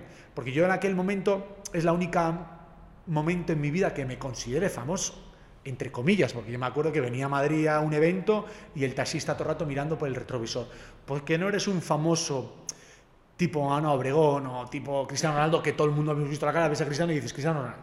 Claro, yo en aquel momento salí en todas las televisiones, estas mujeres son viceversa, que me llamaron, te voy a decir, que me llamaron. llamaron de mujeres y Sí, hombres? sí, bueno, me llamaron de muchos sitios porque lo que digo, que era una historia que encajaba. Claro.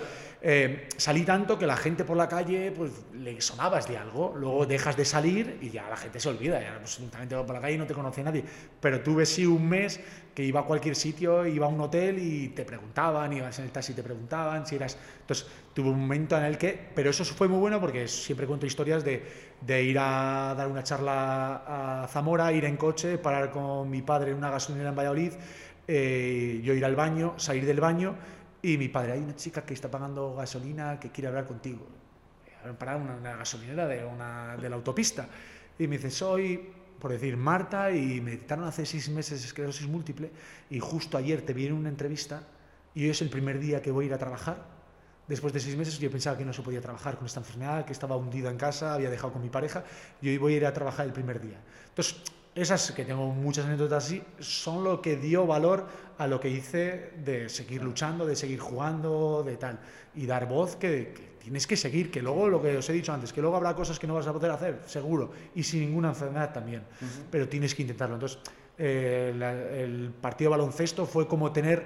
No, yo tengo un altavoz, un micrófono Claro, en claro, mis redes sociales. claro. Allí fue como 100.000 altavoces para llegar a mucha gente, para decir recaudar dinero. Con las pulseras se vendieron, pues, no sé, decir que en los primeros meses se vendieron 100.000 pulseras. Y es de silicona. Mi madre me decía, ¿qué te va a comprar una pulsera de silicona por dos euros? Claro. Mi madre es mi hater. Me- Es mi hater. Sí, sí, mi madre es la única persona que me critica. También tengo la tiene la parte buena de que me critica. Constructivamente, no también, ¿no? Nah, no, no, no necesariamente, no. Negativa- negativamente, no, negativamente. Pero bueno, las madres son un poco así. ¿no? Sí, pero mi madre me mete mucha caña, pero también está bien, porque hubo- hay hay tiempos en tu vida que si eres deportista y haces bien las cosas y caes bien a la gente, todo el mundo te dice Claro, algo, te claro, dice claro. que bien, todo te va a ir bien, eres invierte aquí dinero que te va a ir bien y haz esto bien, compra esto. Entonces te viene bien tener, aunque a veces digas, joder, tío, todo no lo hago mal, pero mi madre es la que me critica todo lo que hago y en parte cuando era un niño no lo entendía, ahora de adulto pues empieza ya a entenderla y decir, hostia, igual tiene razón, Claro. veces... Yo te quería preguntar, Asier, una cosita. Aquí ya un poquito más técnico de baloncesto. ¿Tú qué diferencia ves con la Euroliga y con la NBA? A ver, pues la Euroliga, que todos los partidos son competidos, no se pueden dejar llevar. Perder un partido es, es muy fastidiado. Fíjate, la clasificación este año están todos muy igualados, tres arriba, tres partidos arriba. Si pierdes uno, pues te vas abajo. La NBA, cuando ven un partido que van perdido de 30, se dejan llevar. Tienen 82, hoy están en Chicago jugando y mañana juegan en New Orleans. Tienen que viajar y dicen el entrenador, pues lo reservo para ver si mañana pueden ganar. Entonces, hay muchos partidos que cuando un equipo se va un poquito para adelante, eh, se dejan llevar. Entonces, por partidos de NBA hay tops, hay partidos de NBA que te quedas y mirándolo y te quedas, el nivel que tienen físico, el nivel que tienen es gigante, pero es que la Euroliga es otra cosa. A mí me encanta la Euroliga y no me pierdo ni un partido los que puedo. ¿Y a nivel de baloncesto ves alguna diferencia o no? O sea, a nivel técnico, táctico. A ver, siempre tenemos la fama de que en España y en Europa se juega más tácticamente, menos físicamente, pero más que, y que los americanos también es verdad que los que han jugado conmigo tácticamente son un poquito, vienen un poquito verdes, porque en universidad tácticamente hacen muy poco y vienen aquí que les explicamos tres sistemas y no se aprenden ni un sistema. Y les cuesta mucho saberse colocar, todo. Lo pasa que físicamente pasan por encima nuestro. Pero claro, lo compensamos sabiendo jugar y les ganamos. Entonces, eh, ahí es la mayor en universidad. Luego cuando llegan a la NBA, al final eh, es más táctico el baloncesto europeo y es más difícil por las normas. De, Sabéis que en la NBA hay una ayuda de tres segundos que no puedes estar ahí. Sí. Medio ayudo a uno, a defienda al otro y eso hace que, que en la NBA parece que no se defiende porque yo si me voy del mío, muchas veces como Doncic va lentito y acaba en una bandeja. En Europa te vas del tuyo y te encuentras tres maromos debajo del aro esperando a una leche porque pueden estar ayudando. Entonces, la NBA parece, se parece que no se defiende, pero no es que no se defienda. El uno para uno se defiende bestial porque tiene los físicos. Pero si te vas del tuyo, es más fácil que puedas acabar. Entonces, la diferencia de las, las normas que tiene NBA con Europa, pero el nivel de la NBA es. A ver, no hay ningún jugador, habrá tres jugadores en Euroliga que pueden jugar en la NBA y todos los jugadores de NBA o el 90% de los jugadores pueden jugar en equipo de Euroliga. Vale. Entonces, el- la duda de qué equipo, si un un equipo de Euroliga puede competir y jugar playoffs de la NBA, lo pongo bastante en duda. Si, si pudieras elegir, eh, ¿en qué equipo de la NBA jugarías? A ver, no soy de ningún equipo, Vale. pero Boston Celtics me gustaría. Hostia, mi equipo Boston de, Celtics. pequeño, de pequeño sí. Eh, Boston Celtics y Atlanta Hawks también. Atlanta me gustaría. Por ejemplo, ahora hay una lucha que yo ahora este año juego en Torrelodones aquí, que es un club de alto rendimiento, pero son todo juniors que juegan en senior, entonces lo que hacen es eh, mejorar para becarlos a Estados sí? Unidos, o sea, fueron cuatro a Estados Unidos, eh, otro ficha en Alicante, el otro los venden, entonces eh, querían fichar a un veterano y me ficharon a mí, no un veterano, un viejo, que le saco veintipico años a todo. Veterano, No, no, no. Pero entonces, el otro día cuando LeBron James consiguió ser máximo anotador de la historia de pues los chavales, ¿a quién van a preguntar? ¿Quién es mejor, Michael Jordan o LeBron James? Pues a mí no hay ninguna duda. Michael Jordan jugó 13 temporadas en la NBA, el otro jugó 20. Máximo Claro, anotador que- no significa ser mejor jugador. LeBron James ha perdido muchas finales, que tiene un mérito llegar a muchas finales, eh, Michael Jordan, todas las finales que jugó, ganó y fue en todas el MVP. Entonces, eh, claro, al final y es el sexto máximo anotador, jugando solo 13 temporadas, entonces no lo mismo. Y en la, tú ves un partido, los chavales ven un partido de los años 90 de NBA y las hostias que se daban era zumbarse a golpes y meter una canasta costaba mucho. La NBA a día de hoy se juega mucho más ligero, todos tienen muy buena mano, tiran triple, entonces es más fácil meter puntos ahora que en los años 90. Es un poco como en el fútbol, que dicen que, claro, en el fútbol antes te pegaban unas hostias Tú que ves a flipas, Maradona, tal, tú claro, por eso. Eso. Maradona. Otro nivel. Ven Maradona, el campo, las Bien, en daban, barro, tal. Maradona, Y los golpes que se daban, Sí, sí, patadas sí. que ahora acababan todos en la calle. Todos son Más que tú ves eh, Detroit Pistons contra Michael Jordan en la final del Este de los años 90, que perdió dos finales en el 89 y las hostias que le daban. Era el objetivo. Michael Jordan no puede meter una, bande- una bandeja ni un mate sin pegar un golpe. Y tú ves, espera, dos manos así, que ahora mismo te echan del partido. Y ahí, ahí no se echaba, dos tiros libres y a casa. Entonces el desgaste que tenía. Entonces Claro. yo la diferencia Michael Jordan y LeBron James para hay gustos personales, pero para mí no hay color. Y Kobe, Kobe y LeBron. LeBron, esa- Porque ya sabemos que Michael para ti es el GOAT, pero Kobe y LeBron. Yo Kobe no me gustó mucho. ¿No? A mí me a ver, encantaba, Michael- tío. Kobe era el Michael Jordan de AliExpress. Sí, habiendo ganado Titular. cinco- Sí, sí, titular, ¿eh? habiendo ganado cinco anillos de NBA, siendo, a ver, estoy hablando, criticando en el sentido de que copió todos los movimientos, hacía los movimientos de Michael. Entonces, claro, para mí fue, y luego tuvo a Shaquille O'Neal al lado, los primeros tres anillos, es que Shaquille O'Neal era el jugador más determinante de aquel, de esos tres años, entonces ganó siendo, y Michael Jordan ganaba siempre. A ver, LeBron, yo creo que me gustaba más ver a Kobe, pero es que LeBron lleva 20 años a un nivel, tío, y este año todavía ha metido 30 puntos por partido con 38 tacos. Es que nivel físico es Dios. No, no, es se animal. lesiona, es un animal, es de 2.06, corre, salta.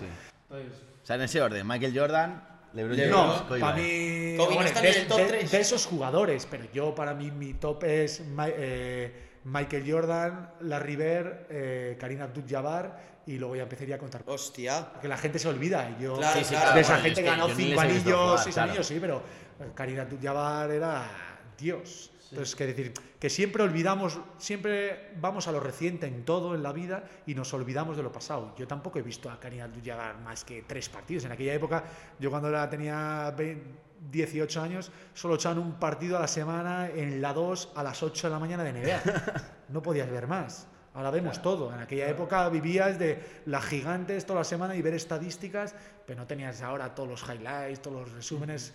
Antes Está vivíamos de lo que te contaban. Sí, Ahora claro. puedes ver todo. Entonces, claro, también es verdad que que antes se ve- veíamos los partidos enteros de baloncesto, fútbol o de cualquier deporte, y ahora en la NBA se sabe que el, no sé si el 60% o 50% de la gente solo ve los vídeos resúmenes de partidos de 5 minutos. La gente ya no se traga un partido de dos horas y media. ni el fútbol no le tampoco, gusta. yo creo. No, y el fútbol también se está criticando eso de que llega por ahora solo la King, ¿cómo es la King? La Kings League, La la, Kings Kings League. League. No, Por pues, eso yo, las yo nuevas- soy un forofo del fútbol, me veía cuatro partidos seguidos, toda la tarde, y ahora soy incapaz de verme 20 minutos. Eh, imposible. Si lo veo es, es de fondo y estoy con el móvil o, o con el ordenador. Por eso la evolución Viendo de- la Kings League. la, La- evolución del deporte está siendo a deportes más, por eso la King League con normas que tiene, que no lo he visto, pero he visto algún resumen, con normas así modernas, pues para la gente está joven que quiere algo de dinámico más dinámico, y sí, todo, más pues puede tener críticas la liga, seguro, pero tiene cosas que a la gente le gusta los videojuegos. Se parece más a un videojuego que el fútbol. Sí. Sí, se parece a la King, se parece más a jugar a un videojuego Sí, sí, que la sí, propia. Totalmente, Se podría hacer una de, de baloncesto, ¿eh? Mola mucho, ¿eh? Se podría hacer una de baloncesto, podrías ahí Sí, empezar una encima ahí. baloncesto sí queda de mucho repente, juego, dos para dos, Mira, para yo jugué, yo jugué un torneo en Francia en el 2002 que era muy gracioso porque eh, había 20 equipos y jugabas partidos a 20 minutos, solo 20 minutos. Si tú eras de una categoría más que el equipo contra el que jugabas, empezabas el partido perdiendo de 10. Si eras dos categorías superior, partido de 15. perdi- cada- cada- empezabas con 10 y luego ya cada Cinco. 5, 5, 5. Entonces, un partido me acuerdo que jugamos contra uno que era cuarta categoría, mi cuatro categorías menos nosotros, pero perdimos el partido perdiendo de 25. Y lo pasamos jodido para ganar. Y era muy divertido porque eran muy malos, pero claro, para el público también era muy divertido. Y yo eso solo lo he hecho eh, hace 20 años y no he vuelto a ver un torneo así. Y ahora me habéis recordado y he dicho, hostia, yo he organizado 3x3 torneos, he organizado de básquet, de tenis, Cuidado, pádel, eh, solidario siempre. Pero me ha dado una idea de preparar Cuidado, un eh, torneo cuidado, así que puede Jerry, molar. Luego, luego Jerry. porcentaje, ¿eh? No, Llegar, no, financia, porcentaje Bueno, lo, y lo lleva así, ¿eh? Lo organizamos conjuntamente. Claro, Te digo, Piqué es muy rápido y con Ibai son rapidísimos. Yo por lo menos la idea estaba aquí una comisión. O sea, que lo monten ellos. La necesitamos. comisión. Oye, ¿y tienes alguna anécdota ahí? Porque jugaste el Campeonato del Mundo con la selección española. No, bueno, yo no lo jugaste, jugué, no yo jugaste. estuve en la, en la convocatoria de contra Turquía que era para clasificarse, la, pre- como jugar la... Pero que luego ganaron el Campeonato del Sí, Mundo, además. Entonces yo estuve con... Fui a... Es que es muy gracioso, esto lo van a ver y me da igual, a mí si lo ven los de la No, selección de. España, ¿no? Que me da igual, sí, sí. Sí, que, sí que lo, se lo mando. Eh, al final cuando eres deportista de alto rendimiento, al final en parte se convierten en gente que... sí, estoy usando, usando una palabra sin faltar. No, no, mira, tú tranquilo. no, no, no, y no decir palabrotas. Arrogantes. Son, son No, no, ricos, no, no, no, no, no, no, la- A ver, yo siempre he dicho que el los jugadores malos son más arrogantes que los buenos. La gente de alto rendimiento, alto, saben sus defectos y saben sus virtudes. No se creen que son todos Michael Jordan. Y yo juegas en una categoría autonómica o de local de estos de cuatro amigos y ahí parece que hay cuatro Michael Jordan. Entonces yo digo en el sentido de que, que llegas al aeropuerto y no llevas ni el DNI. Hay un tío que lleva tus DNI. Lleva tu DNI y cuando ves que pasas al este, enseña el DNI y no tienes ni que ver el DNI. No llevas ni la maleta, te llevan las zapatillas. Que no tienes que hacer absolutamente nada. Yo me acuerdo que habrá un jugador que ha jugado en la NBA, que ha jugado en muchos sitios y cuando se retiró me dijo, sí, es que no sé si se compra un billete de avión. Y había viajado, había jugado en la NBA años, en Europa, en muchos sitios, en, en, en Rusia, había jugado antes, y no sabía coger un billete de avión. Entonces te conviertes en un poquito tonto. Ya me acuerdo que vi a Mata también, el jugador de fútbol que en Manchester United, hizo una Sí, entrevista diciendo con- que no sabía Évole. ni cocinar, que no Sí, sí, sabía con hacer Évole. muchas cosas que, que nos, te, te hace sentir tonto. Entonces, eh, yo me acuerdo que cuando vas a la selección, pues lo primero que te dan es ropa. Y si vas es una semana, pues te dan ropa y te dan una mochila con todo ropa, que yo qué sé, si en la selección de España es Nike, tú ves la ropa, es el valor que puede tener en el mercado, pues igual es, yo qué sé, 800 euros, porque te dan tres chándal, un chaquetón, y era en Tenerife, y te dan un chaquetón que dices, bueno, que te dan todo, mochila con maleta, que te dan de todo y dices. Y claro, cuando termina el torneo no, te lo, no lo tienes que devolver, te lo quedas. Entonces, claro, yo eh, estuve la semana esa y estaba ahí yo diciendo a algún jugador, le dije, oye, si me das la ropa, eh, yo esto con esto lo dono y recaudo dinero para la investigación. Luego, me- recuérdame que cuente una historia del tenis, ahora te la cuento. Y estaba cuando ya nos íbamos cada uno para su casa, porque cada uno coge un avión para ir a su casa, y miro por, el, por la ventana en el hotel y veo a un jugador de la selección de España con la maleta, con toda la ropa tirándole a la basura.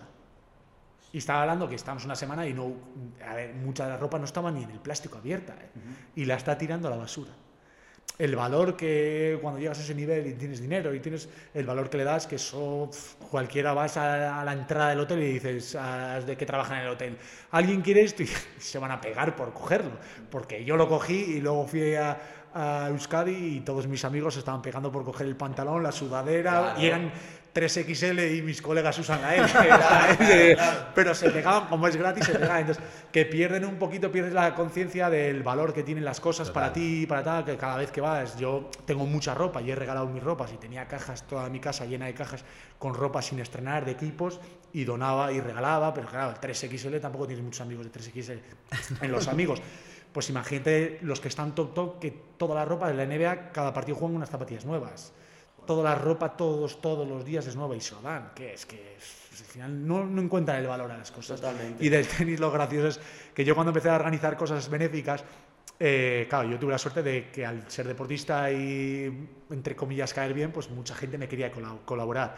Fernando Alonso estaba en Ferrari, me mandó guantes de Ferrari, gorra de que estaba en Ferrari, Ricky Rubio estaba en Minnesota Timberwolves, me mandó la camiseta y una cosa graciosa que eh, yo estaba en un evento, en- no me acuerdo si estaba en Murcia, no, sí, en Murcia o algo así, y me llama mi madre.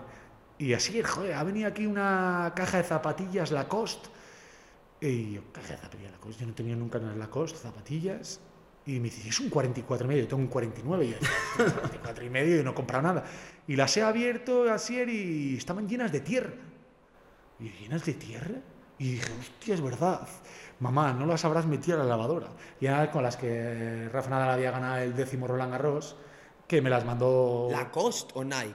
No, es que la caja era Lacoste, Ah, pero las vale. zapatillas eran Nike, pero la caja que la que mandó se me la mandó su tío Tony. No me las mandó en una caja de Lacoste, que serían zapatillas de Rafa de la calle, que usaría Lacoste, pero la, o de su tío, pero las zapatillas, eh, claro, mi madre, no, no, no, no las he lavado. y las iba a lavar porque perdía todo el valor. Sí, Todo sí. arreglado de 2.000 euros, algo así, con las zapatillas en eBay, pero te dice que si las llega a limpiar, si la tierra... O sea, lo de- vendiste eso. Sí, yo todo lo hacía... Hostia, pues 2000 me parece poco, eh. ¿Sabes por qué? Porque era-. Ganó el Roland Garros con esas. Sí, Hostia, ya pero se es que era... vendido por 10.000. Sí, pero ¿sabes por qué el tema? El tema de vender ese tipo de cosas tienes que tener un certificado, mandar a eBay y lo bueno es para venderlo por mucho valor haber llegado a China, Estados Unidos, que no en eBay está. Claro, claro. ¿Entiendes? Y que Todo eso lo- todo el mundo se entere, sí, sí, y que todo el mundo se entere que estaban esas zapatillas ahí. Claro, yo en mis redes lo subía, pero ¿cuánta gente llegas? Ya, ya. Al final llegas a gente, pero no llegas a, a que el friki del tenis que quiera las zapatillas con las que ganó Hostia. Roland Garros. Entonces tiene, al final es, pero que es una anécdota de que mi madre las llega a lavar y... Y pierde todo, pierde todo. Y ahí el que le metes caña eres tú. No, la pobre no hubiese No, tenido eh. la culpa, pero sí me hubiese cabreado un poquito, que no tenía la culpa. la Claro, pobre. claro. Me llega a mí un paquete con las zapatillas de Rafa del, del Hombre, 13. yo porque eran 42 y medio no las puedo usar, si no sé, yo me las quedaba no para usar, porque tampoco son para usar. Tengo también con las Las Carlas de aquí, en museo. Yo, yo las tengo en un museo. puestas. Pero luego, al final, yo tengo, mira, cuando ganaron, ganó España la plata en las Olimpiadas de, de Londres, me mandaron la camiseta que habían jugado con todas las firmas y no sé qué, y cuando llegó en una caja dorada para ser, no sé qué, la selección de España la abrí y dije, oye, chulada, no sé qué, no sé ni dónde está. Ya. Ese tipo de cosas, tengo muchas camisetas y el otro día a uno del equipo le regalé otra que me dieron como homenaje, que no voy a decir el equipo, me dieron homenaje, 10.000 personas aplaudiendo, y se la he regalado a uno del equipo porque he dicho, si es que yo no lo voy a usar esto. Ya, ya, ya. Que al final, las cosas estas de, quitando que seas coleccionista y tengas muchas camisetas, o tal, entonces tienes una colección, pero tener una cosa de esas, tío, ¿qué te da? Un tiempo sí, pero luego al final llegas, las, las vendes o las regalas porque es que no te da nada, no te aportan nada. Ya, ya, total. Lo que te aporta en la vida son las vivencias y lo otro. Totalmente. Totalmente. Hemos hablado mucho, ¿eh? Joder, Joder, ves. muchísimo. Yo te quería preguntar, ya última pregunta, cambian- cambiando totalmente de, to- totalmente de, de- de tema y volviendo a lo, lo de antes. ¿Tú crees que haber sido deportista de élite te ha ayudado a, a tener una mejor eh, resistencia, por decirlo de alguna manera, a la esclerosis múltiple o no tiene nada que ver? No deportista profesional, sino deportista. Yo no creo que sea profesional. Yo siempre he considerado que ahora muchas entrevistas me dicen ex deportista y digo, ¿qué cojones es deportista? Que parece que si no eres profesional no eres deportista. No tiene nada que ver. Yo creo que, que yo mi vida antes de tener es múltiple es la que me ha preparado a lo que yo me ha pasado. Porque yo, es un resumen corto, pero tengo el perenne roto ocho tornillos. Me pilló un coche con dos años y medio y me partió el fémur. Estuve seis meses en un hospital. Con, con 13 años me picó un escorpión. Con 18 años tuve un accidente, entré en un albia. Eh, tengo tres veces roto la nariz. Me operé sin anestesia la nariz la primera vez para poder jugar al día siguiente un partido. Eh, he hecho también por bruto, que no por ser vasco, porque todos los vascos somos brutos. No, no. Entonces todo lo que me ha preparado la situación cuando pasan es que es múltiple de no mover la pierna derecha o quedarme ciego o, ta- o no sentir, hay cosas que cuando te pasan es que es múltiple dices, me he quedado ciego, no veo. Eh, o te bloqueas o dices, mira, yo me acuerdo que salía a la calle con un bastón y con el taxista, el número de teléfono del taxista, porque no sabía dónde iba. Me dije, no puedes salir de casa. Yo cogía con un bastón y salía de casa. Eh, no quiero parar. Y en el deporte me ha enseñado eso, a no parar, a seguir luchando, a hacer todo lo que me dicen así, para recuperar lo mejor posible, psicológicamente estar bien, comer esto, alimentarte, hacer... Yo hago todo lo que está en mi mano, porque la pata de, de la recuperación de una lesión o de una enfermedad, no hay una pata en la mesa, son cuatro patas o cinco patas. Entonces, una es el medicamento, o el fisio en una lesión y las otras son vas a casa y no tienes que hacer el zumbao de estar 10 horas de pie porque tienes un esguince, no solo el fisio. Entonces, en la enfermedad es lo mismo, las patas y yo intentar no solo la medicamento, tomarme el medicamento todos los días y luego eh, fumar dos paquetes, estar 20 kilos pasado de peso, entonces de poco sirve el fármaco. Entonces, Claro. Lo que me ha enseñado el deporte es que yo para estar bien y jugar bien los partidos no solo me venía con entrenar, sino también sí, eh, psicológicamente tenía que estar bien preparado para los partidos, tenía que alimentarme bien, el día antes del partido no salir de juerga, aunque me llamaran y había un buen plan, todo ese tipo de cosas, te preparan para... Entonces, Yo creo que no es el deporte profesional, porque si no yo a ser deportista profesional, todas esas patas las hubiese entendido igual, porque yo cuando jugaba en mi pueblo con 17 años, yo entendía que la vida era así, del deporte, no el deporte era entrenar, sino todo lo demás lo tenía que hacer. En verano no estar dos meses sin hacer deporte, sino seguir haciendo entrenamiento. Entonces, todo eso lo he tenido y en la, en, el- en la enfermedad no solo me vale el medicamento, porque el medicamento es una de las patas. Aunque sea muy importante, lo demás es muy importante. Qué bueno. Queremos que nos cuentes un poco tu proyecto baila con esclerosis múltiple o no sé si se llama. Sí, baila, Baila con, con M. M, es- con- es- fue, a ver, la asociación es Asociación Baila con M para la mejora de, para la de vida de los pacientes, porque no se pone. Entonces, es sobre todo por la frase. Entonces, una chica que va a redes sociales me dijo el hashtag Baila con M. Vale. Entonces, baila con M por no esperes a que pase la tormenta, aprende a bailar bajo lluvia, que es lo que odio de la frase, bailar. Es lo, lo único que no me gusta. Entonces, a ver, yo empecé con el proyecto de decir, joder, yo empiezo a recaudar dinero, a hacer muchos eventos y sin tener asociación, dar dinero a asociaciones y las asociaciones funcionan, el 99% funcionan bien, pero siempre hay cosas que yo donaba dinero y decía, yo quiero que vaya el dinero aquí y iba a otro lado. Entonces me, me chirriaba un poco. Entonces llegó un momento en el que dije, yo voy a hacer mi propia asociación y yo voy a donar el dinero directamente a donde a mí me apetezca. Entonces, eh, hubo un momento cuando me doné los 100.000 euros por las pulseras, así, estaba en el hospital y yo con el COVID y decía, tengo que recaudar un millón de euros, tengo que hacer más cosas, tengo... ¿y qué hago ahora, tío? ¿Qué hago? Porque había organizado muchos eventos, decía, un millón de euros, ¿qué hago? Y estaba en el hospital con fiebre y dije, tío, aquí se bebe cerveza en España, voy a hacer una marca de cerveza. Entonces, visité muchas fábricas de cerveza, no voy a hablar mucho de lo que vi en las fábricas, que no me gustó, y entonces decidí hacerla en una fábrica eh, ecológica y hacerlo natural, la cerveza. Porque vi cómo se hace industrialmente y me chirriaba que yo me estaba bebiendo eso y, para mi cuerpo. Entonces, eh, la creé, lo- eh, tiene una historia, es muy larga. Se llama cerveza Morita, ¿verdad? Pero es que se llamaba Cerveza Chispa la primera que salí. Pero Vale. salimos a la revista Forbes como las mejores ideas, vendíamos la vida. Y en estas cosas yo la registré la marca, pero hay 6, 8 meses cuando registras una marca que otra persona, otra empresa puede decir, me has copiado el logo, me has copiado una marca. No tenían razón, porque mi abogado me decía que no tenía razón, pero estábamos luchando con una multinacional que me quería fastidiar y tuvimos que chapar. Vale. Entonces, eh, creé que hubo mucha gente que me ayudó haciendo la página web, cuando salió que me estaban fastidiando, un proyecto solidario de Asier, pues me puse a ayudar mucha gente. Entonces, una empresa de, de León me dijo, tenemos un nombre perfecto para tu nombre. Bueno, tenemos tres, pero hay uno perfecto, pero no te va a gustar al oírlo. Y, pero dejar presentarlo y luego decides. Claro, me dijeron cerveza mudita. Enseñaron el, en el PDF y dije, mudita, pero con todo lo que hablo yo, ¿cómo se va a reír la gente de mí? Entonces, claro, luego me enseñaron todo el dossier y mudita significa la alegría. Tú cuando ves a una persona alegre, la alegría que quieres, esa alegría que te dan, es la alegría no egoísta. Cuando podemos ser felices por las alegrías que otros sienten, eso es mudita. Entonces, como yo es, dono el dinero, este- y yo que era obligatorio, cerveza con corazón.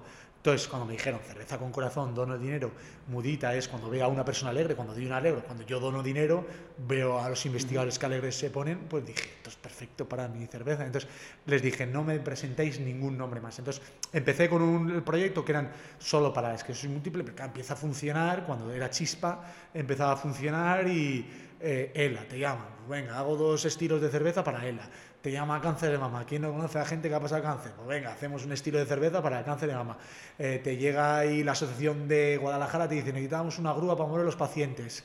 Eh, ¿Nos donas dinero? Pues hacemos una cerveza cada cuatro meses, los beneficios los dono para ayudar a esa asociación a comprar algo que necesiten. Entonces, empezó a funcionar y la verdad que ahora lo estamos pasando en un momento muy malo porque la verdad que nos han subido los costes. Un botellín de cerveza que te costaba el vidrio un número, 30 céntimos, ahora cuesta 60.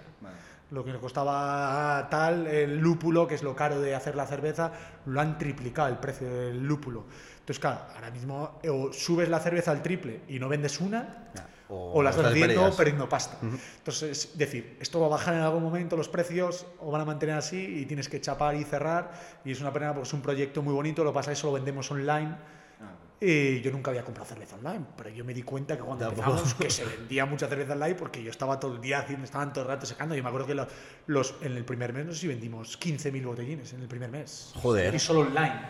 Y solo Joder, online. Entonces, increíble Que fue muy bien, entonces, pero claro, nos denunciaron y desde aquel momento nunca hemos con Mudita el nombre y toda la, todo el- la marca mejorado porque es mucho mejor nombre que Chispa, pero nos, nos hundieron mucho por gastos que tenía ya comprados que no los podía usar. Entonces, eh, fue un proyecto que es muy bonito, pero estamos en un momento que estoy, que digo, tiro la toalla o sigo adelante, que muchas veces eh, seguiré adelante, pero tengo que ser Sí, consciente. que. Sí, sí. Sí, porque no ves, no ves, tú date cuenta que los bares y los negocios están muy apretados por las cervezas industriales. Pero tú cuando abres una- un bar te regalan todo, sillas, mesas, sombrilla y todo, pero que no te lo regalan, es como pedir un crédito al banco, porque luego estás 10 años que solo puedes vender su marca de cerveza. Ah.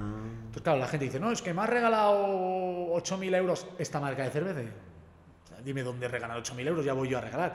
No te lo regalan, sino luego tienes que estar 10 años. Es como pedir un crédito al banco, pero en vez del Sí, banco sí. pides una, a una cervecera. Entonces están apretados y no pueden vender otras marcas de cerveza. Claro. Ah, Entonces, vale, entonces no. muchas marcas me dicen, te la vendo, pero te la tengo en el... eh, Tienes escondida, si no lo sabe nadie, no la van a vender. Claro. Entonces, eh, es pérdida. Y luego con los supermercados he tenido unas, unas discusiones porque también cuando hablabas con bares y negocios, tú oyen algo solidario y todo el mundo tiende a algo solidario, yo te doy dinero y no recibo nada a cambio. Como mucho eh, en la de- desgrabo dinero.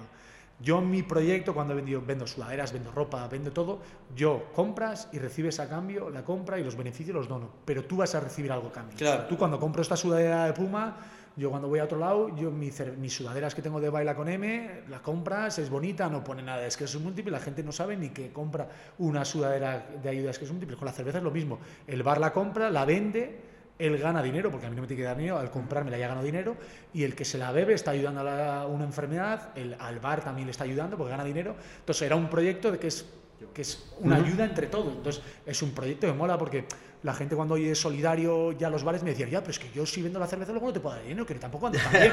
que no, que si tú la vendes el dinero es tuyo. Entonces Sí, sí. todavía el concepto mío de, de ser una empresa de economía social Ajá.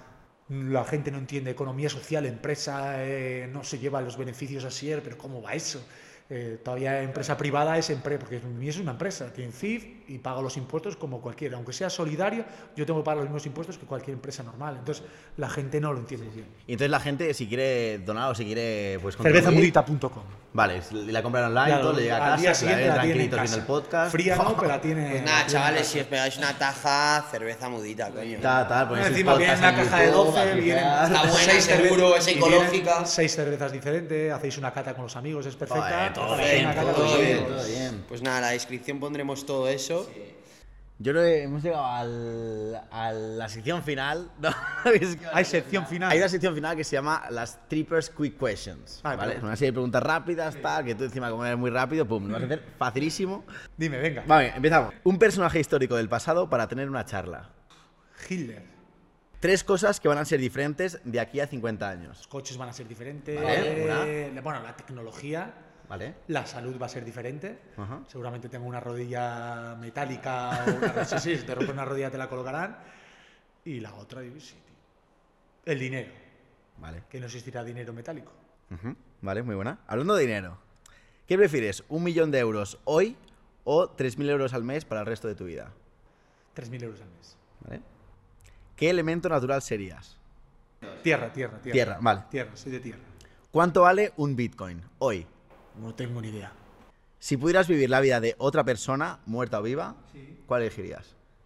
Eh, iba a decir uno que no iba a conocer nadie, así que digo Michael Jordan. Venga, Michael Jordan, muy buena. ¿Barça o Madrid? Madrid. Terminamos. Se acabó. Mi padre es del Madrid, yo no soy muy futbolero, muy de colores, porque creo que está sobrevalorado el ser de un club y sufrir de un club. Yo soy así también. Entonces, pero mi padre es del Madrid, le he visto sufrir tanto que siempre quería que ganase para que mi padre estuviese No contento. es vale, no es vale, no es vale. Lo has, hijo, lo has arreglado, lo has arreglado. ¿Crees que la raza humana seguirá viva en 500 años? Sí. Vale. ¿Morir ahogado o morir de amor? Hostia, es que no se puede morir de amor. Entonces, La gente moría de amor hace, hace no, muchos años. morir de amor, que no se puede morir nadie. No me quiero morir, digo el hijo. Morir de amor es imposible Ya me morirse. liando, así, ya me la estás liando. Ya estás ahí. ¿Crees en la vida extraterrestre? Sí, Vale, esta pregunta es, eh, bueno, es que ya que yo la he respondido durante todo el podcast, es, siempre le preguntamos a los invitados que nos cuenten su experiencia más trip, su experiencia más loca, una anécdota así muy loca, muy trippy, ya que se llama eh, Trippers. Entonces, si nos puedes contar una así muy rara, muy loca que tengas, aparte de las que nos has contado, que aparte de las que te he contado. que te ha mordido un escorpión, no sé. No, pues el, el no ver, el estar ciego. De repente un día. El de abrir los ojos a la mañana y no ver nada, absolutamente nada, solo saber si es de día o de noche. Hostia, eso sí que es un trip, ¿eh? Vale. Oye, muchísimas gracias por venir. Has salido Muchas una gracias. charla- Espectacular. Ha sido larguita, te digo, ¿eh? Sí, sí. Hemos Una horita y no media. sé con los creo, demás, ¿eh? pero esto ha sido largo. Sí, sí, hasta, hasta bien. Pero ¿Has bueno. estado cómodo? ¿Bien? Sí, sí, sí, ¿Sí? el sofá está como. Sí, está bien. Vamos bien. Pues nada, oye, eh, Asier, siempre tenemos como una tradición, dice a los chavales o a las chavalas que se suscriban y esas cositas. Ah, vale. Esa- vale, esa es tu es cámara. abajo, ¿no? YouTube, ¿es YouTube? Sí, sí, bueno, Pues va a estar en abajo todos lados, es pero sí. suscribirse, que es muy importante.